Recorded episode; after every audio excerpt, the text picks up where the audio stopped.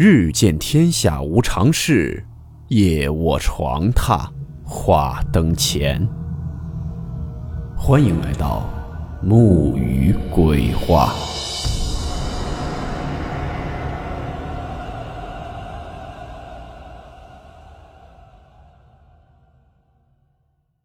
大家好，我是木鱼。今天这个故事是在某个平台上一个网友分享的他的一次合租经历。故事名称：多出来的室友。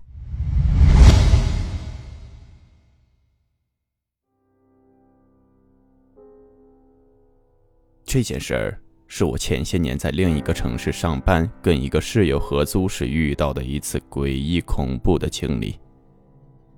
那个时候，我和我的一个室友共同租了一个两室一厅的公寓，平时和这个室友相处的也挺不错的。我住的房间是靠里面的，我那个室友住的是外面的一间。有一天下班回家，大概是晚上七点多，到家后我经过那个室友的房门口的时候，发现他的那个房间的门是虚掩着的。我就顺势往他的房间里面扫了一眼，发现他正裹着被子闷头大睡呢。我当时心里还挺奇怪，怎么这人这么早就睡觉了？因为平时他都是玩游戏玩到晚上一两点才睡的。我俩也经常一起玩游戏玩到半夜，当时我也没有多想，就回了自己的房间去玩游戏。玩到晚上大概十二点半左右吧。我就把耳机取下来，准备去睡觉。可就在这个时候，我突然听到客厅的大门好像传来了咚咚咚的敲门声。我当时还挺奇怪，因为这个房子就是我跟我的室友住，而且在外地也没什么朋友，更没有其他人知道这里。那这么晚了，是谁在敲门呢？疑惑归疑惑。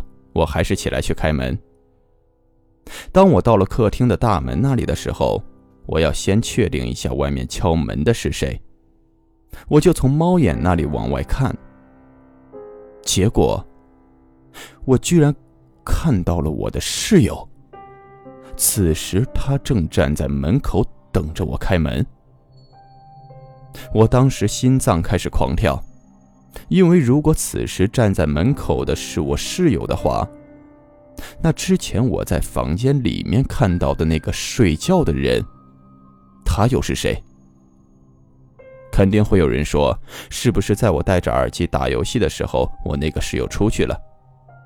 但是我确定是没有的，因为我们住的这个房子其实挺旧的，客厅的大门也不是现在这种防盗门，而是那种老式的锁。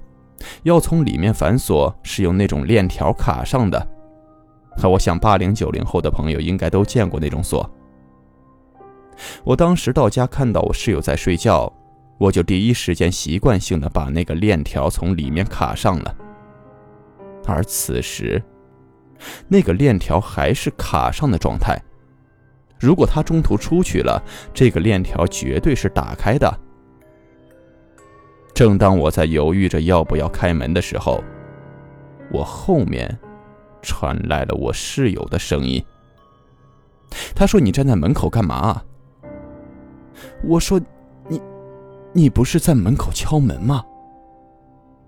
我室友这会儿像看怪物一样的看着我，说：“你有病吧？我在房间睡觉啊，哪儿来人敲门呢？我怎么没听见？”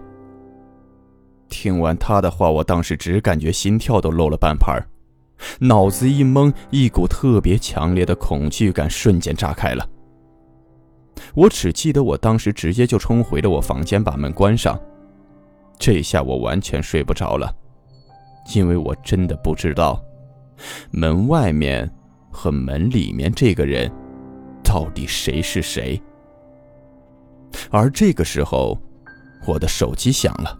是我室友打来的，我颤颤巍巍地接起电话，然后那边传来了非常暴躁的声音，说在门口敲了半天门了，你咋不开门啊？我心想说，你不是在屋子里面睡觉吗？但是那边却说：“谁说我在屋子里面啊？你赶紧开门，我才加班回来。”然后挂断电话，犹豫着要不要出去开门。而正当我犹豫的时候，我的房门被人敲响了。听到我房间的敲门声后，我也不知道为什么，直接就感觉脑子嗡的一声，然后就两眼一黑，什么都不知道了。当我醒过来的时候，发现我正躺在床上，此时也没有那么害怕了，因为这会儿天已经亮了。我就赶紧去我的室友房间看看他到底在不在房间。这个时候发现他还在床上呼呼大睡，我上去一把就把他给晃醒，跟他讲了昨天晚上发生的事情。结果他跟我说：“你忘了吗？昨晚你睡在你房间的地上，还是我把你扶到床上了？”我心里一惊，就问他：“你昨天晚上到底几点钟到家的？”他说：“我昨天晚上十二点多加班到家，结果用钥匙开门，发现打不开，是你用锁链把那个门锁起来了。当时还奇怪，怎么我还没回到家你就反锁门了？结果我打你电话你又不来开门，再打电话你又不接了。我就又问他：那你最后是怎么进来的？他说。”不是你把那个锁链给取下来了吗？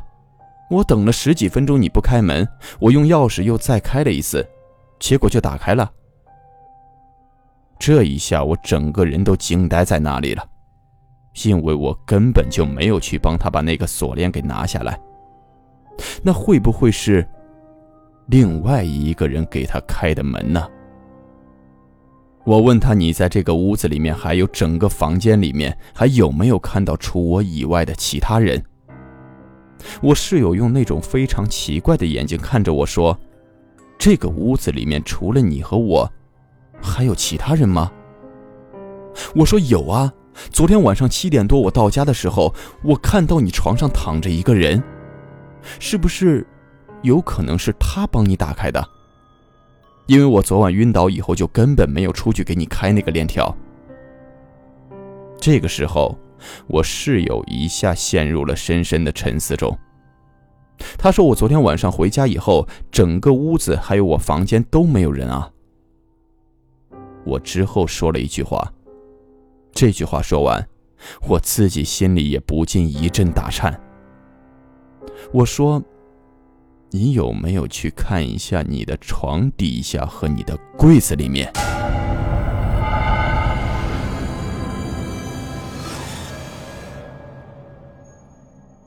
后来我就带着疑问去上班了。我的疑问是，他是不是刻意隐瞒了什么？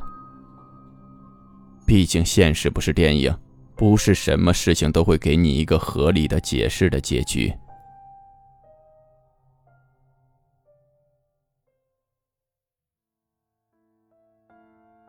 今天的故事到此结束，感谢您的收听，我们下期见。